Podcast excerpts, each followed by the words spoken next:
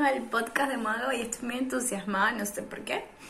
Pero bueno, vamos a aprovechar y explotar esta, este entusiasmo para hacer el podcast, el último podcast del año. Y a ver si funciona el video. Ahora, este, como les decía, quedan aproximadamente tres días para que se acabe el año. Bueno, más o menos. este y el 2019 fue bastante interesante. Fue un, un, ¿cómo se llama? Una montaña rusa de emociones. Pero fue también como hacer la caminata de San Sebastián de 42 kilómetros e ir por Cumboto y decir, verga, no chavacho. O sea, como, no puedo, ya hasta aquí llegué al pueblo, ya listo, me voy. Pero sigues caminando y sigues caminando hasta que empiezas a ver más gente que te viene a recibir en el pueblo y hay gente desde el principio de Ocumare y tú dices, dale, dale que puedo, dale que puedo. Bueno, más o menos así fue, fue este 2019. Para los que no saben, la caminata de San Sebastián se hacía hace tiempo, no sé si se sigue haciendo ahora, eh, pero en Maracay, este, para ir, a, para, para llegar a la costa, de Ocumare de la costa, perdón, eh, son 42 kilómetros más o menos en, carro. Entonces se hacía al principio del año, eh, sí, se hacía en enero. Este, y se caminaba, de, te parabas a las 5 de la mañana y bueno, yo como no he sido muy buena atleta, llegaba como a las 4 de la tarde. Este, y pero por ejemplo mi hermano, que es muy buen atleta de toda la vida, se la lanzaba trotando 42 kilómetros ¡ah! y llegaba a las 11 de la mañana. Entonces, pero era un reto, era bastante difícil porque había gente que lo hacía todos los años por, por alguna penitencia, por alguna promesa. Era muy, muy bonito, de verdad que sí. Es una experiencia brutal. Entonces, bueno, yo lo describo que el 2019 fue algo así, fue como, wow, un sub y baja de emociones yo podría decir que el 2019 empezó brutal. Empezó brutal este, porque al segundo día ya estaba viajando. Me fui para Verona, que es la ciudad romántica donde está Romeo y Julieta. Este, y fui, vi la casa, no fue la gran vaina. Después me di cuenta que la gente como que le tocaba la teta a Julieta. Este, y dejaba como, ¿cómo se llama esto? Eh, candados. Y, entonces eh, había que tocarle la teta a Julieta para que te, traje, eh, para que te trajera, mm, ¿cómo se llama? Amor.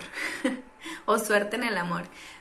Lástima que no le toqué la teta, porque no le quise tocar la teta. y bueno, pues todo se fue a la mierda, pero no importa. Le dejamos también como una carta a Julieta, fue bastante lindo. Sabes que a mí me gusta mucho esto de escribir y bueno, le dejamos la carta. Este para que todas las próximas personas que, que llegaran vibraran con nosotros. Algo así, fue súper romántico. Y después en el año no, no paré de, de viajar, fue genial. Hasta, mm, hasta verano fue espectacular. Porque bueno, después me, me operé la rodilla, como saben, todavía estoy en esto, en este percurso, percurso, percurso. y bueno, nada, ha, sido bastante genial, bastante genial em, el año 2019. Aunque ha traído también sus, sus altibajos, no crean. El 2019 em, para mí fue como eh, salir de tu zona de confort por 8300 veces. Fue demasiado what? O sea, venía acostumbrada a hacer una cierta cantidad de, actividades muy repetitivas. Y de repente en 2019 me lo giró así, ¡fua! Y fue como un proceso de adaptación todo el tiempo. Este, me acuerdo que perdí un trabajo eh, y para mí fue como, ay, no voy a conseguir más trabajo, no puede ser, es que Italia es muy difícil, no sé qué más y tal. Hay que tener muchos contactos y vainas, ¿sabes? Y claro, eso era lo que te llenaba la, gente la cabeza, ¿no?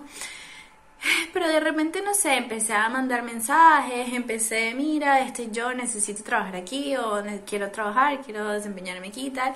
Y al final me salieron muchas oportunidades de trabajo, obviamente, de, de camarera, ¿no?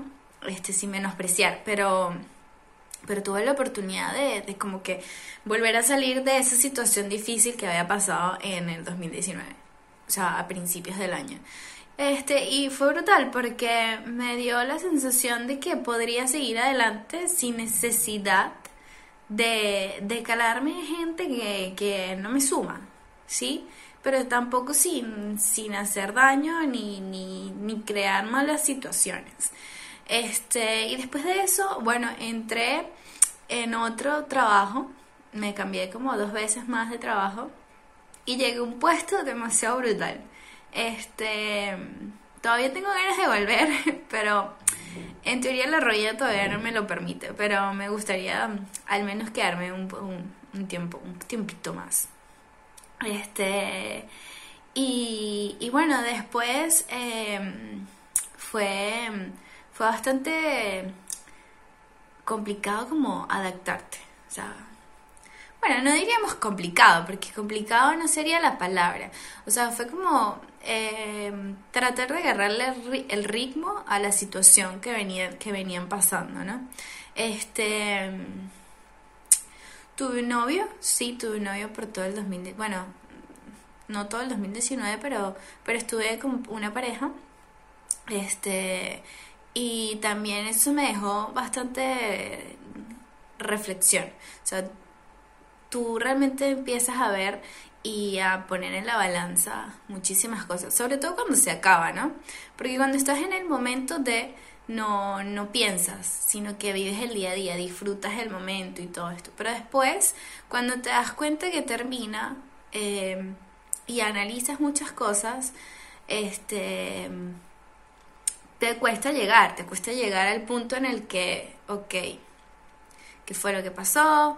este, empiezas a tener una retrospección de tu vida, empiezas a saber qué, qué fue lo que, lo que pudo haber pasado, lo que no, pero al final de todo, yo creo que el consejo que les podría dar es que el tiempo cura todo, cura las heridas, cura el guayabo, el mal de amores, cura la rodilla.